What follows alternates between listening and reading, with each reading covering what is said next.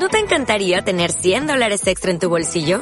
Haz que un experto bilingüe de TurboTax declare tus impuestos para el 31 de marzo y obtén 100 dólares de vuelta al instante. Porque no importa cuáles hayan sido tus logros del año pasado, TurboTax hace que cuenten. Obtén 100 dólares de vuelta y tus impuestos con 100% de precisión. Solo con Intuit TurboTax. Debes declarar para el 31 de marzo. Crédito solo aplicable al costo de la presentación federal con TurboTax Full Service. Oferta sujeta a cambios o cancelación en cualquier momento.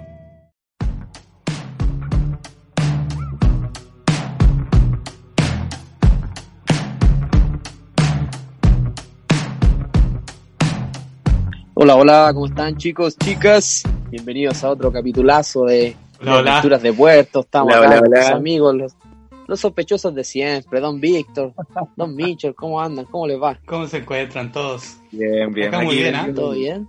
Con el corazón bien, un poquito, corazón un poquito acelerado por el café, pero bueno. Ah, Eh, bueno. si hay algún problema médico les vamos avisando. ¿ah? Yo tengo una piedrita en la nariz, así que la dejo. No. Oiga, eh, pero, maestro, ¿cómo es eso? Vengo bien jalado, maestro. Oiga, este programa es para, para todo el público, para todas las edades, pues maestro. La prueba de Excel lo dejo así. Pelado no me ha ayudado, weón. No, es que yo no me manejo mucho con esos conceptos. Es un weón que Ya. conoce mucho de Excel. No, Sí, no, no. De hecho, creo que tiene una lista de reproducción en YouTube.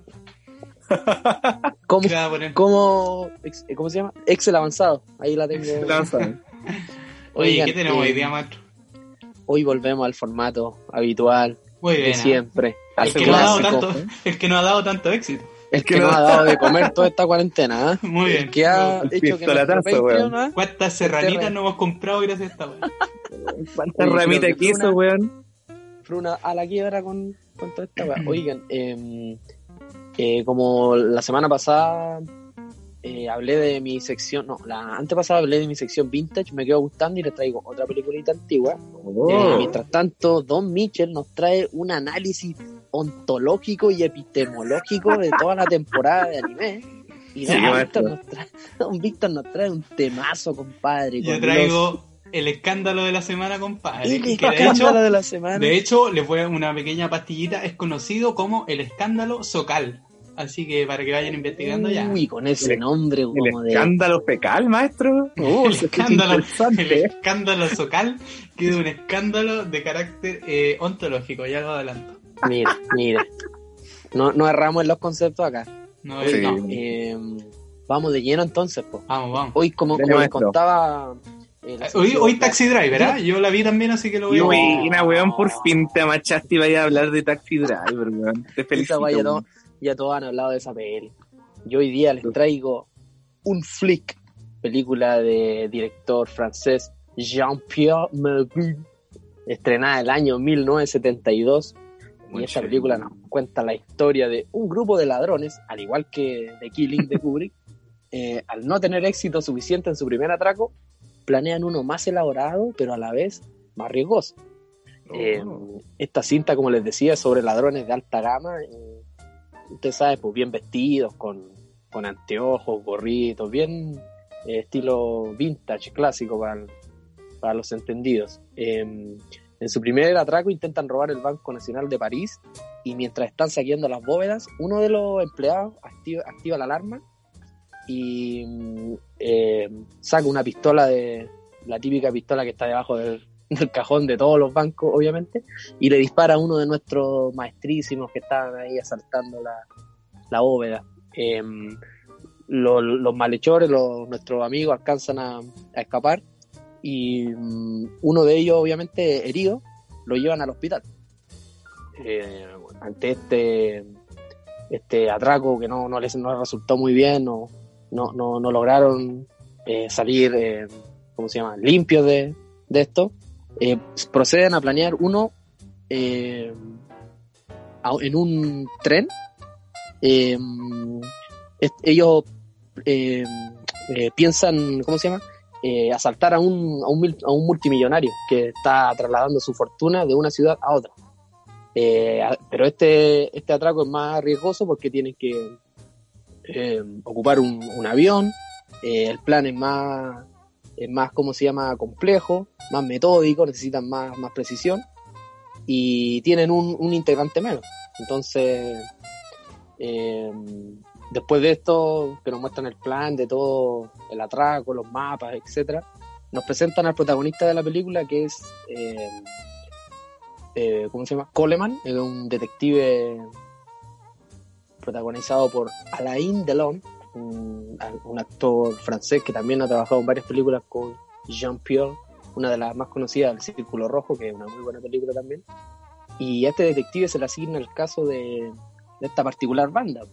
Eh, este detective es bien particular porque primero, bueno, por lo- en el día atrapa criminales y por las noches frecuenta el bar de su amigo Simon, en donde se toma ahí unos, unos whiskachos, aprovecha de visitar a su amante. eh, y aquí hay, hay uno de los, de los temas principales de la película es que eh, Coleman, este detective, es amigo de Simon y Simon es uno de los integrantes de esta banda de, de atracadores. Y a la vez, eh, Coleman estaba saliendo con la mujer de Simon. Entonces hay un, un enredo amoroso también ahí. Qué rico, Está todo, bastante mezclado. Claro, entonces Tiene de todo esta película, weón. Coleman sale con Katy, mientras que Simon también sale con Katy, pero él, él no sabe que Katy está con Coleman. Hay un, un enredo ahí muy... Él no Oye, sabía que yo sabía que yo sé que él sabe que eso yo sé, Claro. la. Oye, ese. Ese, ese, ese nivel de variable ni siquiera la computadora cuántica de Debs te podría calcular el desenlace de esa wea. Yo te, Este yo te una lo digo wea. yo. Esta weá no pasa ni en Facebook, weón. Y cabe destacar que, bueno, que Coleman con Simon son muy buenos amigos y todo el tema, y también es uno de los, de los aspectos que, que habla la película, que son las, las confianzas, la traición, las lealtades y todas esas cosas.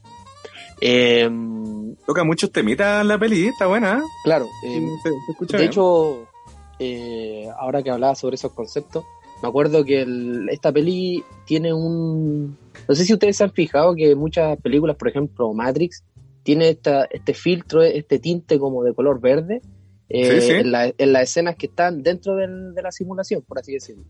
Y también en, en Breaking Bad, cuando están en México, como que las escenas son tienen un tinte amarillo. Son como sepia, ¿no? Una vez Claro, entre sepia y amarillo.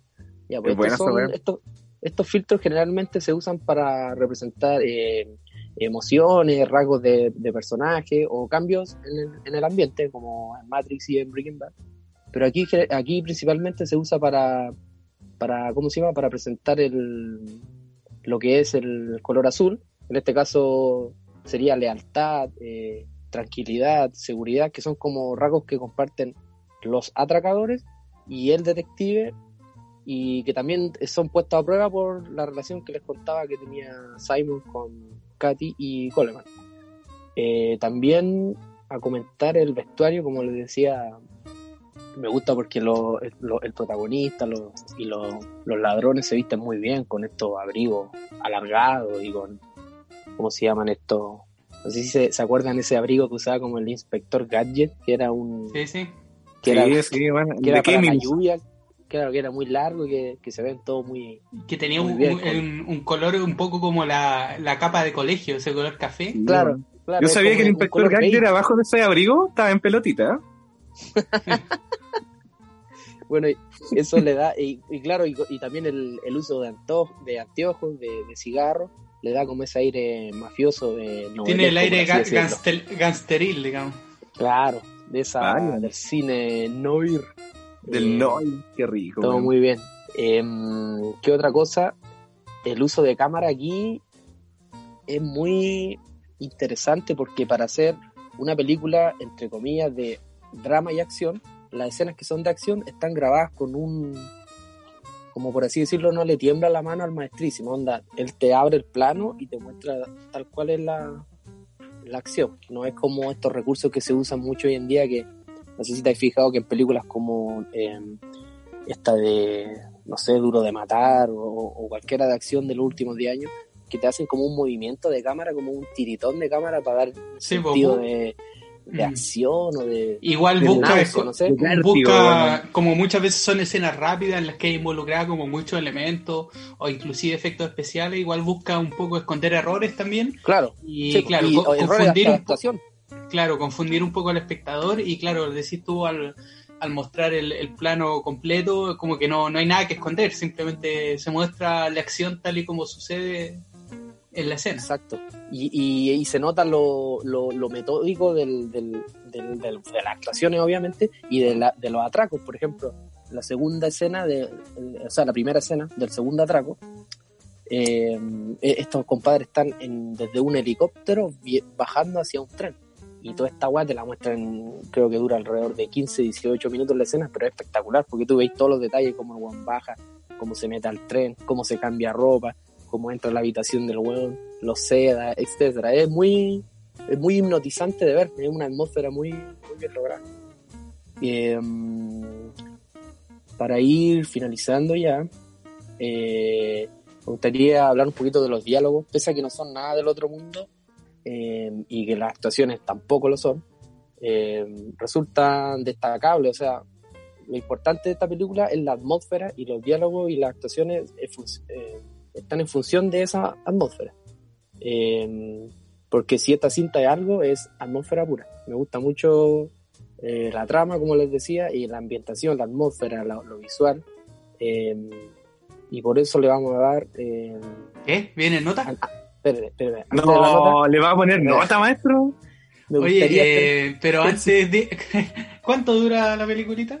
esta peliculita dura una hora 30, si no me equivoco, una hora 45. Oye, no, cortita, es, no es tan larga, es Bien, cortita, sí. bien, me gusta, me Bien, gusta bien, esa nice. Nice, Lo bro. que, sí, lo que sí le iba a decir es que me gustaría esperar un tiempo y verla de nuevo para dar mi nota Bien, bien. definitiva. Ya, Pero pero, por da ahora una ¿No la, va- ¿No la tentativa. va a dar ahora, maestro? Pero ahora, Sí. no, pero ahora me la juego y le doy un 9 de 10. Oh, No, que- pero maestro, ¿qué está haciendo? ¿Un 9? No, oye, pero weón. Estáis juntando mucho conmigo. Oye, eh, ¿cuándo habría una nota definitiva al, al film? Yo creo que en, uno, en unas semanas, en unos meses más, weón. Pero. Ya, eh, porque todavía ¿La nota quiero- podría subir o, o podría bajar así? Oye, o está muy ahí probable en- que baje, muy probable que Oh. baje. Pero... Yo debido, yo debido a esta nota la voy a ver esta semana eh, y voy a traer eh, mi refutación en el próximo capítulo. Va a traer su Bien. propia nota. Voy a traer mi propia sección. nota. Refutando al conductor. Oiga, don Cristian. Dígame. Unos detallitos que quería, me dio risa cuando dijo que los ladrones eran muy al estilo clásico, con el Sí. pasamontaña que se le veía el ojo y la boca nomás. Me acordé del comercial del Maldonado cuando salta el, el, sur- el, el Dante. ¿Maldonado? ¿Cómo se llama esa weá? De Clarini. Red Off, Clarimir. Clarini. Esa era la weá para los, las cuotas para los ojos. Sí, pues la gota pa- Maldonado, Oye, me se imaginé. Oye, se me había lo- olvidado ese trauma, Micha. El culiado con los ojos lo- rojos, weón. Los ladrones acá usan, en el primer atraco usan mascarillas, pues la weá Yo "Uy, pensé que, ¿qué ad hoc? yo, ¿Qué ad yo hoc?". pensé que- Maldonado. yo pensé que Caigo, ocupaban weón. Clarimir. Oiga, y lo otro que me gusta es el detalle de los filtros, weón. Que el, me acuerdo, porque en películas, cuando son como en Breaking Bad o, o cuando quieren alguna weá localización en Latinoamérica o en el Medio Oriente, siempre usan ese mm, ese filtro sepia, pues, weón. Como, Sí, y supuestamente Oye, significa que estáis como fuera de tu hogar, estáis fuera de, en un lugar peligroso, pues, en un, en un lugar hostil, una weá así. encuentro- Yo- Me gusta ese detallito. Lo de los filtros a mí no me gusta y lo quiero dejar No claro. No, eh, no me van a poder convencer. A mí no me gusta. Ya. Esa es mi opinión, ¿ya? Eh, no, no me importa que se me tiren encima ni que tenga todo el país en contra. A mí lo de los filtros no me gusta, compadre. Lo digo aquí y ahora. Lo que sí, eh, como siempre, uno se encarga de capítulo a capítulo, desde la humildad, tratando de, de acercar conceptos de cine. Ya hablábamos de la cómo editaban antiguamente con tijerita y todo. Sí, hoy mira. los filtros. Así que mm, con eso me despido y le doy el pase a mi amigo, Don Michel. Adelante. Oiga, muchas gracias, maestro. Oiga, esta semana, esta nueva sección, bueno, no es nueva sección, sino que eh, empieza la semana de mm, verano. Bueno, allá en el hemisferio, allá en Japón, eh, son los estrenos de verano. Aquí serían de invierno, pero me va a quedar por ahí. Así que voy a traerle lo- los estrenos que empezaron a ver en julio de los animes. Y puedo decir que mm, son las webs que estoy viendo yo, no son todos los estrenos, porque si no, Ya, no son- nunca. ¿Es su colección privada, maestro? en mi colección privada, pero lo malo que han sido una mierda los estrenos, maestro, en verdad. Pero Hay pura, hay pura Oye, pero incluso los que estáis viendo los consideráis una mierda. Sí. Esto, estos que traigo incluso, no, no, no mierda, pero son, no hay ninguna weá rescatable, no, no, no como el, el, el anterior, el, el de primavera, los estrenos de primavera, weón, que estuvieron muy buenos y esta weá no, hay pura weá. Yo lo achaco a la pandemia, ¿eh? yo digo que el, que la pandemia tiene la culpa. Igual es una, una oportunidad para, para aclarar el panorama, pues, maestro. Ahí para decirnos, mira, este no, este quizás sí. Así que igual vamos, vamos a ver qué tal. Bueno, o quizás traigo diga, de los ¿sabe qué, estrenos, traigo, No no voy a decir eso, pues, al final de este voy a hacer eso. Ya, mire, Ya, traigo siete, siete animes de los que estoy viendo estreno. Y vamos a partir con el primero, que se llama Monster Musume no Oicha-san. O, en inglés, Monster Guild Doctor. Y este es una adaptación de una serie japonesa de novelas ligeras escrita por Yoshino Origuchi y el- ilustrada por Zeta Tom. El 14 de noviembre de 2019, Bandai Namco Arts eh, anunció una adaptación del anime. Y el anime es producido por Arbor Animation y se estrenó el 12 de julio de 2020. Este 12 de Oye, julio. oye, dijiste que estaba ilustrado por el Z. Por el Z-Tom. No, es un. Z-Tom. No, no. bueno, y este anime está licenciado por Crunchyroll y la sinopsis o versa de la siguiente manera. Dice que humanos y monstruos estuvieron en guerra durante 100 años y cuando ambos bandos estuvieron ya muy exa- exhaustos para continuar esta guerra, eh, se dio término a esta. Eh, con el tiempo los humanos y monstruos volvieron a interactuar de nuevo entre sí y la historia trata que, o digo, la historia transcurre en el pueblo de Lindworm, donde monstruos y humanos co- coexisten.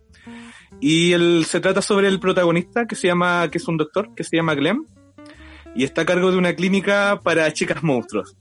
Con su, eh, tiene una Vaya. enfermera que es una vaya, es una, eh, tiene a, em, tiene una enfermera acompañante, que es una criatura también, es una Monster Girl, que es una lamia.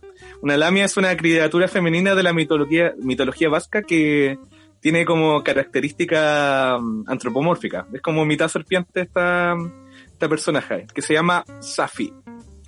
Y eh, que mm, de eso se trata la serie. El anime se trata de un weón que es un doctor, que todos los capítulos le llega una Monster Guild, que el Monster Guild quiere, para decir es un, tiene, ¿cuál? tiene figura de humana, pero tiene como ciertas cositas de animales o de monstruos, no sé, pues tiene unos cachitos, alguna wea y caché que no es, no es humana.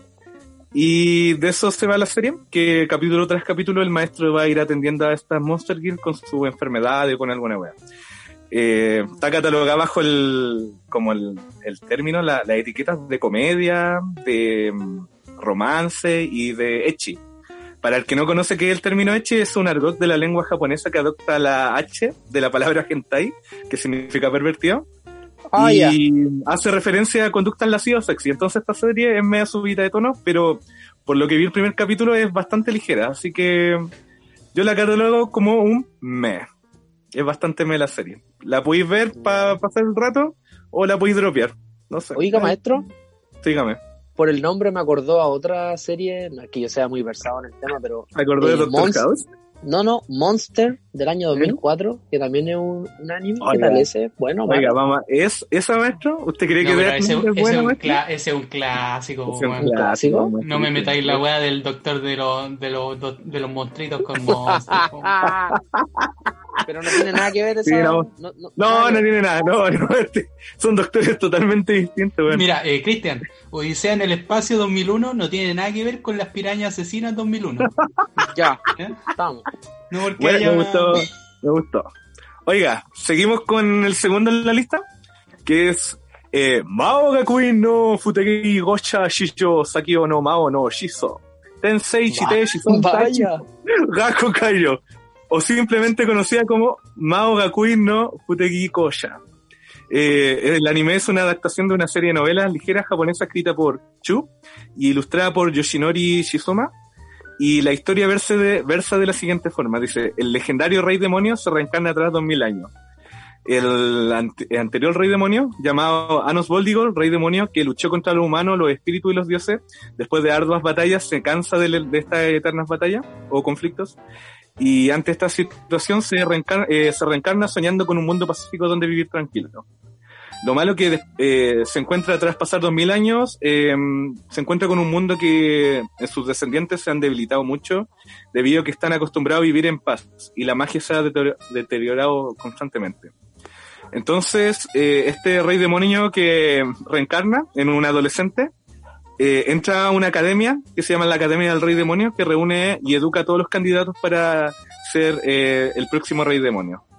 Y lo malo que el maestro es tan powerful que mm, tiene unas habilidades que, que escapan de lo normal porque es, es la reencarnación del antiguo Rey Demonio y queda como catalogado como no apto para ser el próximo Rey Demonio.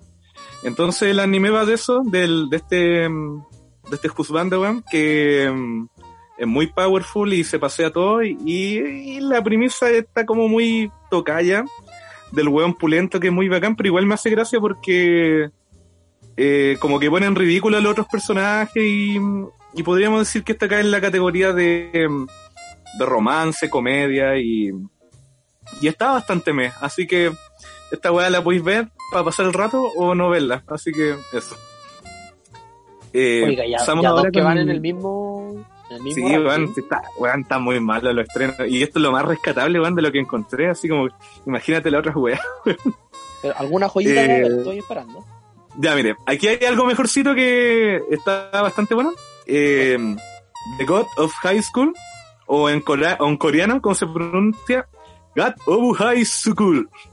Eh, es un Ah, manga de es un manga de Corea del Sur, escrito por Jeonji Park. Eh, The God of High School se publicó por primera vez en la Naver Webtoon el 8 de abril del 2011. Eh, para los que no saben, Webtoon son vistas cómics que se publican en internet y estas se han hecho muy populares en Corea del Sur, obviamente, no en el norte. Eh, en febrero del 2020 se anunció una adaptación de, de este manga al anime bajo la animación del estudio Mapa y se estrenó este 6 de julio del 2020. Y este anime es, prota- es protagonizado por, eh, Jim Mori, eh, artista marcial de 17 años de Seúl, Corea del Sur, el cual invitó a unirse a un torneo de artes marciales llamado The God of High School. Eh, el evento es patrocinado por una sombría corporación y reúne a personas de todo Corea del Sur y a nivel regional. Y luego nacional, obviamente, también. Y para seleccionar a tres representantes para el torneo. Y como premio del ganador de este torneo, eh, la corporación eh, anfitriona cumple un deseo al ganador, eh, sin hacer preguntas. Y este anime está bastante bueno, parece que lo- los manguas la están llevando de nuevo, weón. eh, porque hay otra adaptación más, aparte de Torre de Dios, que ya vimos en la temporada pasada. Y está entretenido, weón, este... Puta, la historia es como súper simple por lo que se ve, un torneo donde se agarra un aguantazo. Pero por lo que sobresale este anime son las buenas animaciones de pelea, weón. Y el diseño de los personajes tan bonito. Eh, y eso. Así que... Oiga, estoy está viendo bastante- acá el trailer en YouTube y se ve ¿Eh? bastante bonita la animación, tiene razón. No, sí, bonita. Hay una guayita que me gusta que el- no sé por qué todos los, los diseños tienen como la nariz, todos tienen la nariz como rojita, weón. Como cuando te pones rojo. Y esa weá como que me calienta un poquito, ¿no? No puedo, no puedo mentir. Oh, Es como que están, Uy, como que están curados todos. Eh, como que están todos tío, weón. Así que esta es la, la más decentita, weón. Eh, seguimos con, con la siguiente. Oye, este es, como, este es como el camino de las meditaciones de en anime. hay que hay que pasar este padecimiento viendo todas las series para llegar a alguna certeza sobre el Oye, hay- maestro, ¿Eh? ¿esta, eh, ¿cae en la clasificación me o sube un poquito? No, sube. Está, esta es, es bastante buena. Digo, es, es decente, es, es aceptable. Así que es recomendada para que se vean. pa- Ya. es recomendada para que vean. Parece. Eh, la, la- seguimos con la siguiente. Se llama Peter Grill no Kenja eh, no Jikan o su pronunciación en japo. Pita Guriruruto Kenja no Jikan. Es la adaptación del Vaya. anime del manga escrito e ilustrado por Daisuke Hiyama y el anime es producido por el estudio Wolfsbane, eh, fue estrenada el 10 de julio del 2020. Y la historia versa de la siguiente manera. Eh, Peter Grill es un aventurero que tras ganar un torneo de lucha es considerado el hombre más fuerte del mundo. Eh, Peter está comprometido con su novia, la cual se llama Lubelia, y con quien prometió pasar junto el resto de su vida. El problema es que la maestricia aquí, la novia, Lubelia, todavía cree que los bebés son entregados por la cigüeña. Y en dos años de relación no ha pasado nada más que solo tomarse las manos. Mientras que varias féminas, tales como dos gemelas ogro, porque aquí también hay Monster Girl, o una mística alfa, buscan a Peter para que pueda tener su hijo por sus fuertes genes y dar a luz un excelente guerrero. Peter tendrá que evadir toda la tentación y trampas que se le ponen por delante sintiéndose culpable hacia su prometida. Así que de eso va el maestro, de, de eso va la serie el maestro. El maestro el más fuerte luchador, es cotizado porque podría dar a luz a mm, sus genes pueden dar a luz a un gran guerrero y se trata del weón que se mantenga ahí bien estoico y, y no caer en las tentaciones carnales, pues, weón. De, y se le fiera a la polola mientras tan, pasa por toda eh, aventura, mientras que cualquier monstruo o monster kill o, otra criatura trata de, de chantarle un hijo. Así que es bien me la serie. Es la típica serie de tetas y, y culo y todo ese weón. Así que... Ese- oye, ese es un tópico bastante utilizado en los animes. Yo, yo igual, o sea, no hago el ejercicio quizás tanto como tú de ver tanto capítulo del estreno, pero Ya, sí ya. en general leo todas las sinopsis. Y, y en la sinopsis, puta, se puede ver harto eso como del weón que tiene que resistir a casi un harem. El japonés culiado está, está frustrado, esta weá es una fantasía, el culiado vive en una oficina y le encantaría tener esa fantasía a los buenos, así que está El salarimán, el salarimán, el salarimán, weón, el salarimán, el este weón que pasa encerrado, se me olvida, este weón, ya. el hikikomori. Así que el hiki, ese mismo, el hikikomori, bien penquita ahí la para pasar el rato nomás, pero no, recomendable nomás. Pasamos con la siguiente, Decadence, o su pronunciación en japo, Dekadansu. Es una serie de animero original producida por el estudio Nut y dirigida por Yusuru Tachikawa. Y versa de la siguiente manera eh, la historia. La humanidad fue prácticamente extinguida a raíz de la aparición de los Gador, una nueva forma de vida. Los humanos que lograron sobrevivir residen ahora en una fortaleza en movimiento, a 3.000 metros de altura y de nombre Decadence, para protegerse de la amenaza de los Gador. Eh, los habitantes de Decadence se dividen en dos categorías. Serían los Gears, que son los guerreros que luchan a diario contra los Gadol, y están los Tankers, los cuales no tienen capacidad de combate y se ocupan de otras tareas. Eh, el anime tiene como personaje principal a la waifu que se llama Natsume, que es una chica tanker que sueña con convertirse en una Gear, la cual eh, conoce a Kaburagi, que es otro de los personajes que está encargado de reparar las armaduras de Decadence. Y este afortunado o desafortunado encuentro entre estas dos personalidades que son aparentemente opuestas eh, causa que Natsume, que es una chica que es positiva de actitud y que nunca abandona sus sueños, en contraposición de Kaburagi, que es un poco más realista y más centrado, eh, llevarán a ver que sus acciones en conjunto cambiarán el futuro del mundo. Eh, como dice ahí, es una fortaleza que es atacada por monstruos y estos weones son, me, pare- me recuerda a Shingeki, lo- los Gears son como que luchan contra los monstruos y tienen como una weá a la espalda y como que vuelan y tienen una espadita, weón, y Y, Me acordé. y- y ahí- y estoy viendo acá, tiene esa como bufandita que tiene la. Sí, la tiene esa de- bufandita. de Es que yo, yo la, la encontré bastante me porque dije, ah, la típica humanidad que lucha de los monstruos está ahí, la weá. Y después vi el segundo capítulo y hubo como un, un, un plot twist, weón, al segundo capítulo, que cambia bastante la forma de ver este anime, así que lo recomiendo, weón, de mamarse el primer capítulo que lo encontré bastante me, pero el segundo te va a enganchar a, por este twist que hay. Así que está pero- recomendado este momento. Pero parece como un mal negocio de parte de los que hayan, eh, digamos, hecho este anime. El, el hecho de que haya como algo, un impulso para seguir viendo la serie en el segundo capítulo, porque igual me, Sí. me imagino que me imagino que habrá harto público que verá el primero y si Y lo- y digamos y si queda muy por debajo del estándar lo manda a la chucha Sí. No, digo, es que tampoco es tan penca si yo tampoco, yo lo encontré así como, oh, si al tercer capítulo no me, no me convence, lo, lo dropeo. Pero al segundo pasó una weá y que dije, oye, esta weá es interesante, démosle una oportunidad, así que queda con esa.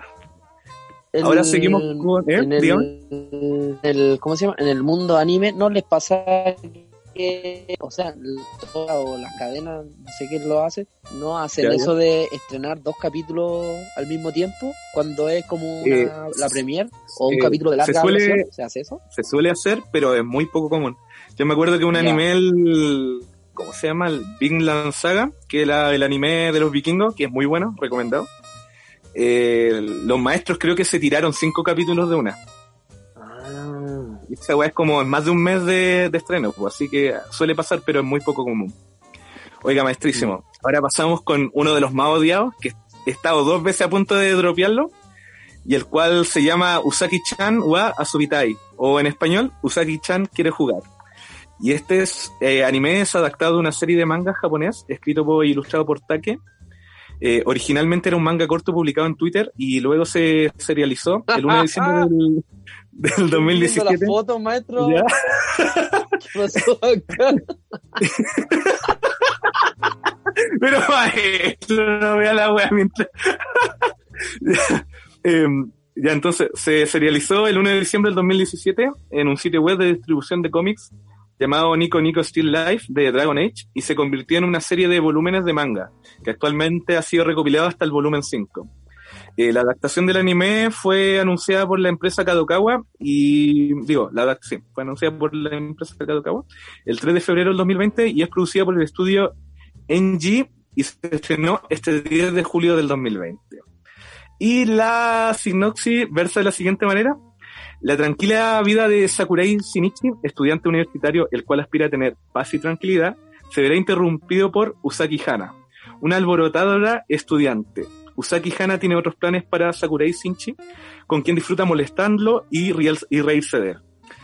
Eh, y de eso va la serie. Va la serie de, del maestrísimo que entra a la universidad y se encuentra con esta Kohai, que era de su anterior escuela, y la maestrísima se da cuenta que el tipo pasa solo mucho rato. Entonces no encuentra nada mejor que ir a huellarlo, ir a molestarlo el día al día, y de eso se trata, son como historias de la vida, situaciones como que son graciosas, pero weón, la, esta, la tipa, la Usaki Hana, que es la serie de la waifu de esta serie, es insoportable, weón, es, es subnormal e imbécil, weón, y, y weón tiene dos pedazos de tumores que supuestamente son tetas, weón, y, y no, weón, es, una weá. Yo creo que el maestro vio la foto y, y no, esta weá, yo no sé por qué la sigo viendo primero, porque a veces me ha causado gracia la weá, pero eh, no sé, weón, yo creo que al tercer capítulo la voy a dropear. Oye, ¿cómo se llama? Se llama mm, eh, Usaki-chan wa Asubitai. O Usaki-chan quiere jugar en español. Ya.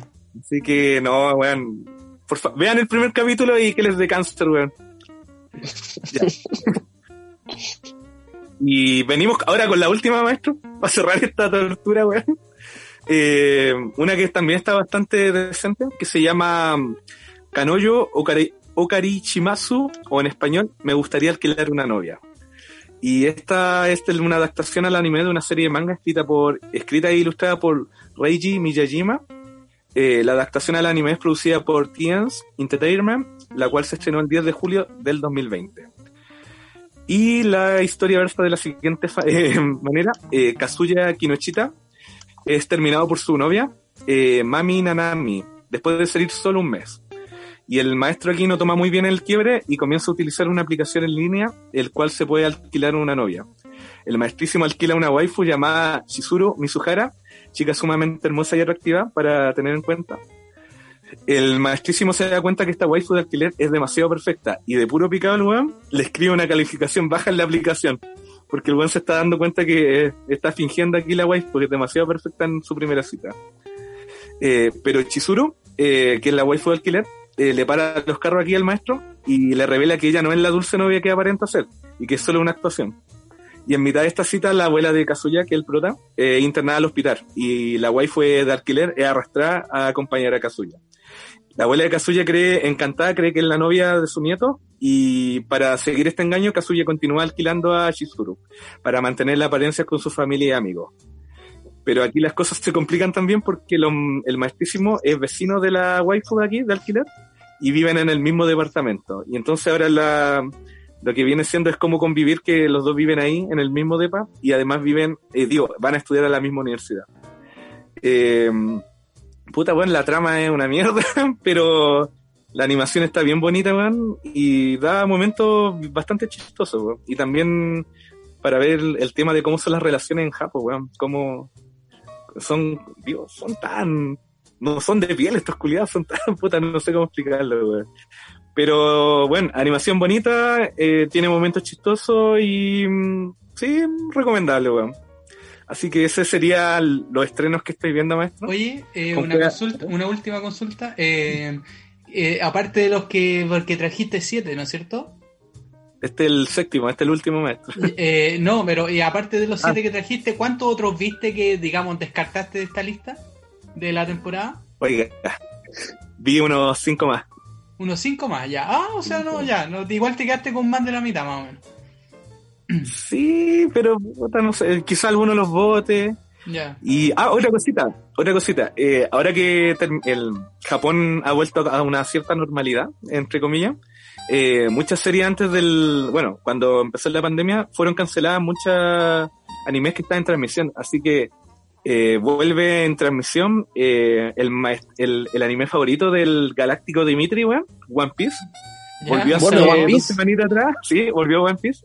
Así que se está estrenando. eh, vuelve el hijo de Boruto. Digo, el hijo de Naruto, Boruto. Para el que esté viendo esa huevita que es bien panca. Eh, ¿Qué más? Volvió el Naruto Negro, eh, Black Clover, que también había sido cancelada su emisión. Y también tenemos mm, otro estrenito que el- no lo consideré en esta lista, porque es una segunda temporada de Enen no Chubutai o Fire Force, que es una serie de, mm, yo le digo los bomberos que apagan incendios con fuego, pero es una broma. Eh, se trata de un, de un, de un escuadrón de bomberos que tiene como poderes de mm, piroquinesis, de, de esto de controlar el fuego, y se enfrentan contra unas criaturas que se, mm, que son como de fuego, son, puta, no se me olvidó el nombre esta wea. Bueno, la cuestión es que el, el año anterior se estrenó la primera temporada y ahora vuelve la segunda temporadita. Y está bastante bueno y retoma desde donde quedó la última temporada. Y también se viene la segunda parte de una serie de, que se estrenó anteriormente de eh, Doctor Stone, o como aquí le, lo conocemos en Chile, eh, Doctor Pumaire.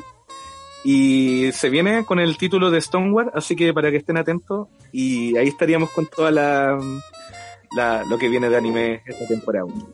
Qué análisis, maestro, lo felicito. ¿No puedo aplaudir Claro. por acá? ¿Se escuchará? Estoy aplaudiendo. Se Oiga, escucha, gracias por estar viendo ahí mientras da los nombres nuestros. Sí, sí, estaba ahí viendo la imagen. eh, la- oiga, la... La maestra, la maestrísima, le- la maestrísima le doy la espalda, maestra. Oiga, eh, ahora pasamos a la siguiente sección. Vamos ahora con el maestrísimo Don Víctor. ¿Qué nos trae para hoy, maestro? Oiga chicos, hoy día retomamos la vieja y querida sección de primer plano, el escándalo de la semana. Y eh, es también el inicio de sección que ya desde su primer capítulo se transforma en un clásico, que es eh, Farándula Filosófica. ¿Y de qué, vamos a hablar de qué vamos a hablar en Farándula Filosófica? De eh, eh, temillas, hay eh, polémicas que se producen no necesariamente en el mundo de la filosofía, pero sí en el mundo, no sé, de las ciencias sociales, de las humanidades, de la investigación académica. Eh, el lado más entretenido, a quién, quién le interesa el conocimiento que se produce en esos lugares aburridos, mejor vamos con las polemiquillas, ah, con el bajo mundo, con el underground, Qué rico, eh, con lo que pasa en los bares. Así que bueno, esta semana eh, lo que vamos a contar es el, lo que se llama el escándalo Socal. Eh, ¿Qué es el escándalo Socal?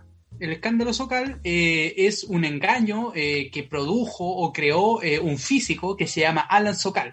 Eh, ¿De dónde viene este tema? Bueno, yo el, el semestre que ya terminó para mí de universidad realicé un ramo que se llama epistemología. Y en epistemología yo tuve que leer, leer un libro que se llama Imposturas Intelectuales. El- Ay. el- en realidad no leí el libro completo, sino que leí un capítulo eh, y un poquito más. Y yo leí un poquito más porque me gustó, aparte de lo obligatorio. eh, y eh, este libro me, me, eh, no, me enteré yo investigando un poco que provenía, tenía esta polémica detrás, ¿no? Este libro de impostura intelectual. Entonces, ¿cuál es la polémica? La polémica es que, como decía, este físico Alan Sokal eh, creó un artículo que era un artículo eh, absolutamente falso, o sea, el artículo no, no, no había detrás ninguna investigación, sino que era pura palabrería. eh, y la Puro idea humo. de él, claro, puro humo, y la idea de él era este artículo enviarlo a una revista eh, de ciencias sociales, pero no a cualquier revista de ciencias sociales, sino a revistas que él, que él consideraba revistas que promovían el relativismo postmodernista.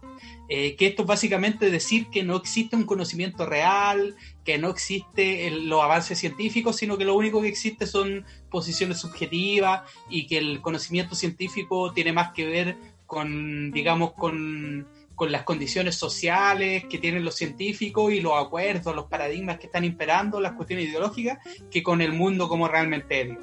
Entonces hoy este físico despreciaba mucho esa visión, entonces él eh, hizo este engaño en el que apostó que él podía crear un, un, artículo con pura palabrería, pero que pareciera en teoría favorable a la posición de esta gente, y él lo iba a enviar a, esa revista y se lo iban a aceptar. Entonces, el, el, Alan Sokal, como digo, este físico, en el año 1996, eh, siendo profesor de la Universidad de New York, eh, envió eh, este artículo a la revista Social Text, que era una revista que se caracterizaba por tratar temas vinculados, como decía yo, a la humanidad y, y que tenía una visión crítica del conocimiento científico. Entonces, él para este artículo, eh, eh, para crear este artículo, puso dos condiciones. Una, que eh, el artículo tenía que sonar bien, o sea, que tenía que estar escrito, digamos, con tecnicismos, con palabras, Con palabras bonitas. bonitas. Claro. Y lo segundo era que el artículo tenía que apoyar los prejuicios ideológicos de los editores. Es decir, los editores estaban, como decía yo, contra las ciencias empíricas. Eh, el artículo se llamaba, eh, lo voy a leer en español porque en inglés me cuesta un poco, eh, es un poco, tiene, digamos, tecnicismo científico, se llamaba La transgresión de las fronteras hacia una hermenéutica transformativa de la gravedad cuántica. Eh, eso es la- lo, lo clave es la hermenéutica transformativa de la gravedad cuántica. Entonces, lo que él proponía en este artículo era que él proponía que la gravedad cuántica en realidad no existía, que no habían que no habían pruebas empíricas para afirmar la realidad la gravedad cuántica y que simplemente se debía a eh, una construcción social, a un acuerdo entre científicos, ¿ya? A un acuerdo entre científicos. Él proponía eso en el artículo. De acuerdo todos los weones y dijeron, no, esta wea Eh, así. Pero mira, posteriormente yo voy a, intentar mostrar cómo en nuestra vida cotidiana nosotros adherimos más, más de lo que creemos a esta posición. O sea, esta posición, así como planteada en teoría, como en abstracto, parece ridícula. Pero en realidad nosotros nos hacemos eco más de lo que creemos de, de este tipo de posturas. Eh, y bueno, y, como decía, él envió el artículo eh, y el artículo fue aprobado.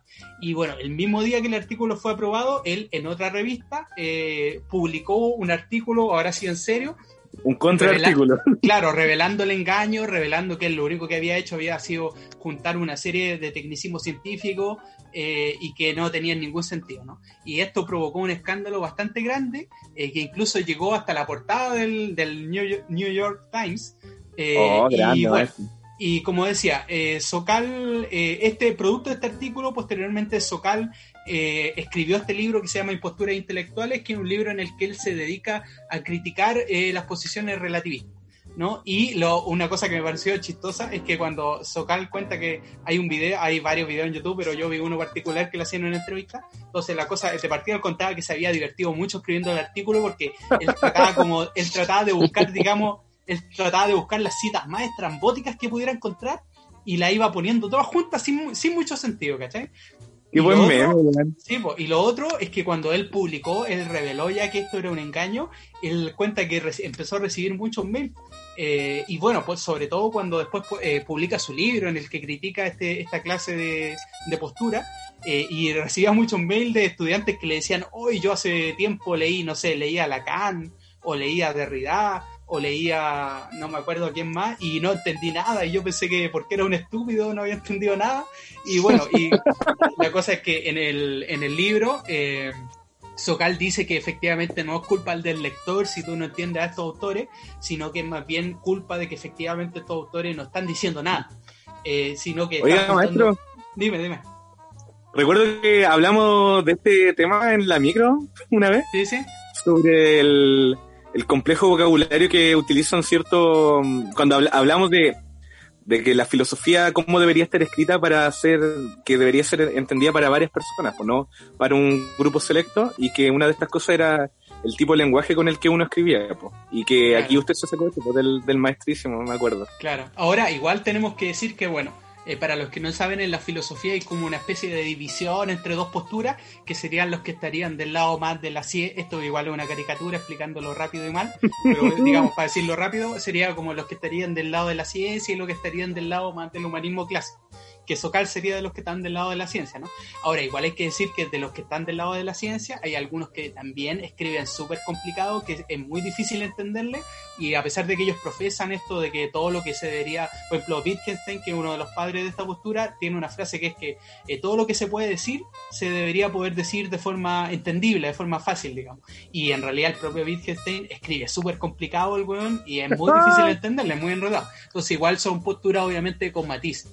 Ahora, el, hay que decir que hay que, dar, como decía, darle algunos matices al, al temilla este del escándalo, y es que, bueno, eh, eh, obviamente fue eh, ha recibido respuesta eh, luego de esto desde la otra posición digamos. Está por ejemplo el conocido filósofo que ya mencioné Derrida que y Derrida lo acusa de que Socal en realidad lo que tiene de trasfondo es una postura política digamos y lo que él estaba haciendo era como criticar a filósofos de izquierda eh, y que además se ensañó, dice Derrida, con filósofos franceses, entonces acusa como una especie de racismo, nacionalismo, xenofobia, no sé.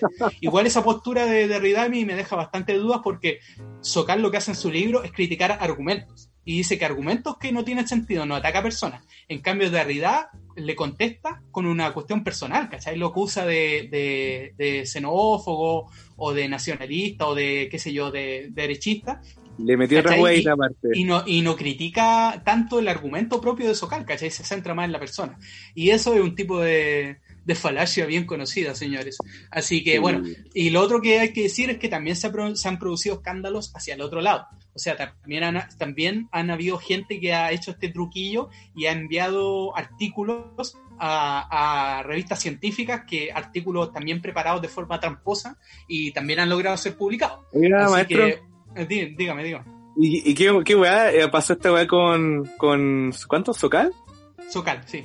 ¿Socal? Socal. Y, y, y, todos empezaron a, a enviar weaditas también, así como, oye, se volvió una moda. No, igual se volvió, claro, un poco. Se volvió un poco una, no, no, una competencia por demostrar, digamos, quién. Como quién eran los más weones, una wea así. Claro, mira, mira, te, mira, te pasé esta wea por debajo. Ah, ah. Claro. Ahora, el, lo que hay interesante de fondo es más que nada, en realidad, yo diría un debate filosófico. Eh, y a mí, al menos en este momento, igual yo soy una persona, digamos, que me estoy recién formando en el ámbito, entonces soy relativamente influenciable. Entonces, a mí, de, al menos de momento, la postura que defiendo Socal me hace mucho sentido.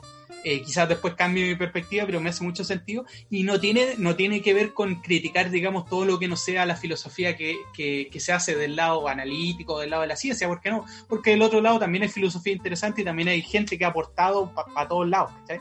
Eh, pero lo que sí, estas posturas como que critica específicamente Socal, estas posturas relativistas que, por ejemplo, que sostienen que el conocimiento o que el, que el conocimiento científico es pura construcción social, a mí eso me parece una locura y hay, digamos, hay como evidencia empírica muy clara, como por ejemplo la tecnología, o sea, imagínate lo grande que sería la coincidencia si es que el conocimiento científico no existe eh, para que tengamos todos los avances tecnológicos que tenemos. O sea, se, sería una coincidencia muy grande, ¿cachai? Que, efectivamente todo fuera construcción social y no, y no entendimiento de la realidad.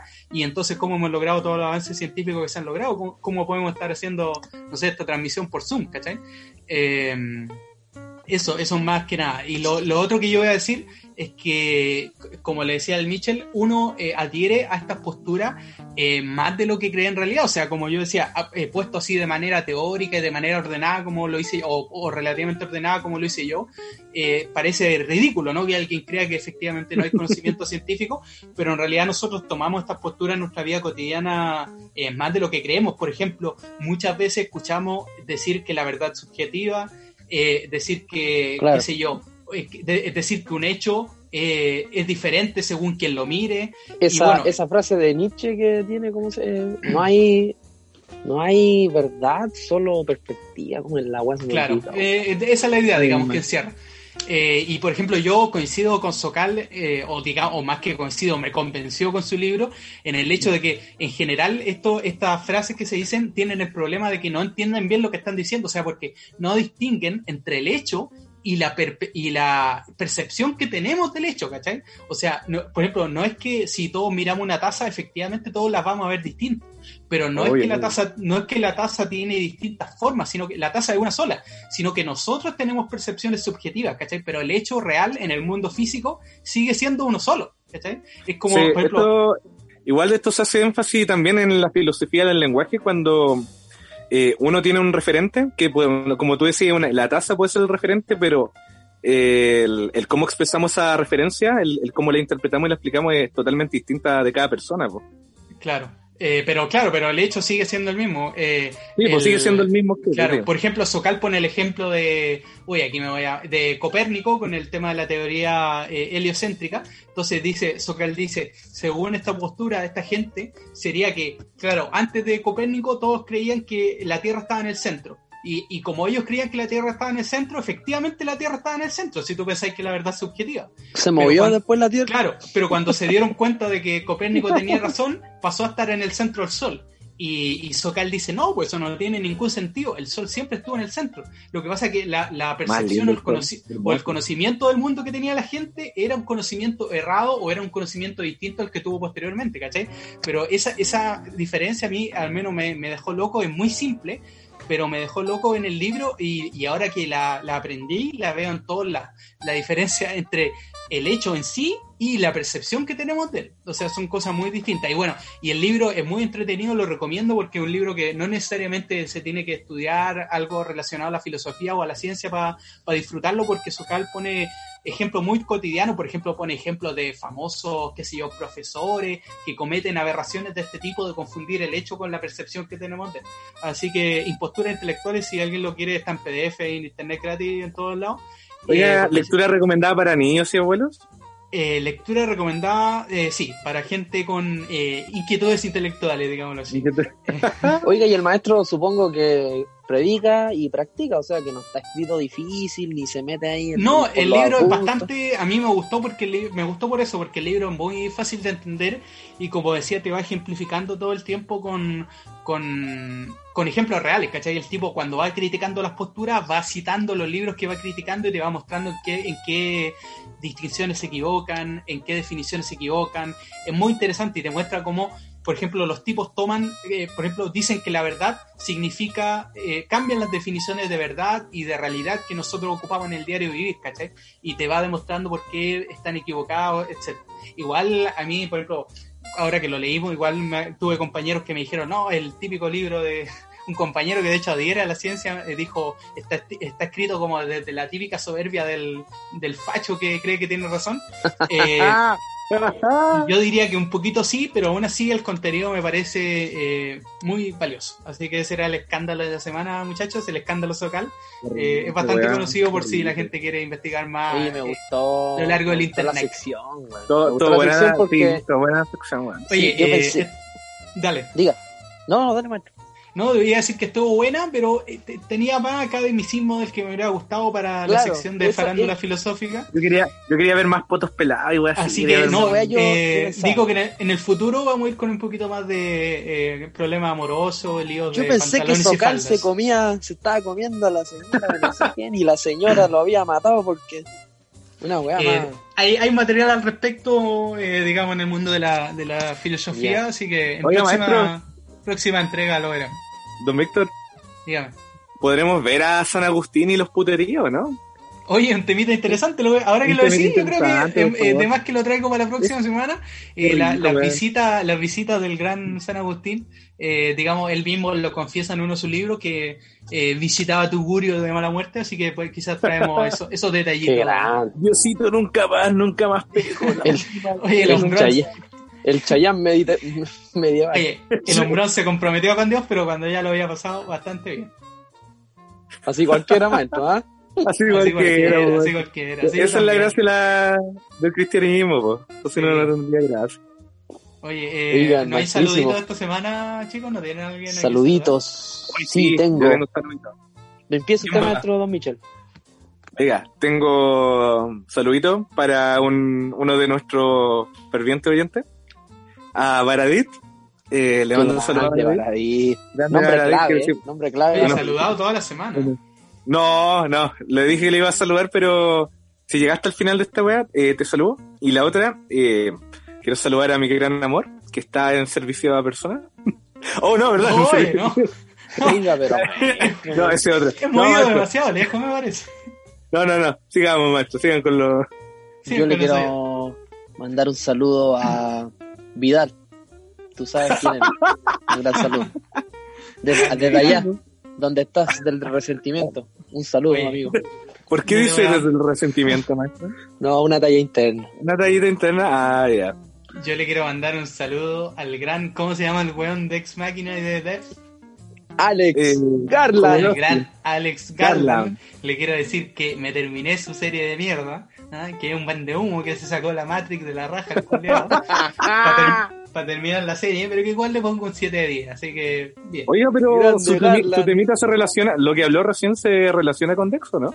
Eh, mira, eh, en Depths eh, vi, igual eso es algo que se podría abordar, ¿ah? vi una visión algo ingenua, me pareció a mí, de la ciencia. Eh, creo que el maestro Garland eh, aborda la ciencia más desde la perspectiva del misticismo que de la- del Qué método de la ciencia propiamente tal, Me y seguramente porque no lo conoce demasiado. Así que por ahí me chirrió Claro. un poco la serie, pero está bien. en su yo yo como asesor de Garland representante legal en Chile eh, sí pues hay una entrevista en que él habla sobre, sobre eso que su visión de la ciencia está limitada por el conocimiento que él tiene de la web que él, que él llegó a un punto en que ya no podía seguir entendiendo la, la web entonces eh, él habla desde lo que conoce no no no, no se asesora como Nolan que contrató a, a Qué grande, Nolan, la weón. No, o sea, igual yo, yo decir que yo no sé desde la mu- humildad. mucho de, yo no sé mucho de ciencia tampoco, pero me refiero más que al conocimiento, más, más que la ciencia misma, me refería como a la forma en la que funciona, a la metodología científica, eso. Eh, pero igual no, o sea, lo que presentan de ciencia en, esa, en DEPS, eh, muy interesante y te motiva a investigar más todo el tema de, de computación cuántica y, y, y varios. Qué rico el misticismo, weón. Grande Garland. Oiga, con un saludo a Garland también, se me había quedado en el. Hoy Eh, un saludo a mi sol sí. también, que ilumina mi día, Oiga. así que Ya basta con eso. Oye, un último Eh, saludo al gran sí. cineasta Ulrich Seidel, que después de cinco años de buscar su película Safari en internet, al fin la encontré. Eh, una, De- película, una película que solo me bastó ver las capturas de pantalla, al igual como me hizo ver el Oh, maestro Christian, para darme cuenta de, de lo sórdida que era. Y todavía no la veo porque la- las capturas me dieron tanto miedo que todavía no me atrevo a verla, pero ya la vamos a ver. Oiga, maestro, ¿verdad Oye, que cien- weón. 128p? Es verdad. Oye, no, weá, en weón. 720, ¿eh? En Bastante bien 720. encontré. Oh, Sí, Blu-ray, Blu-ray, weón, Blu-ray. Y con el escándalo de la chilenos. semana nos despedimos. Chilenos.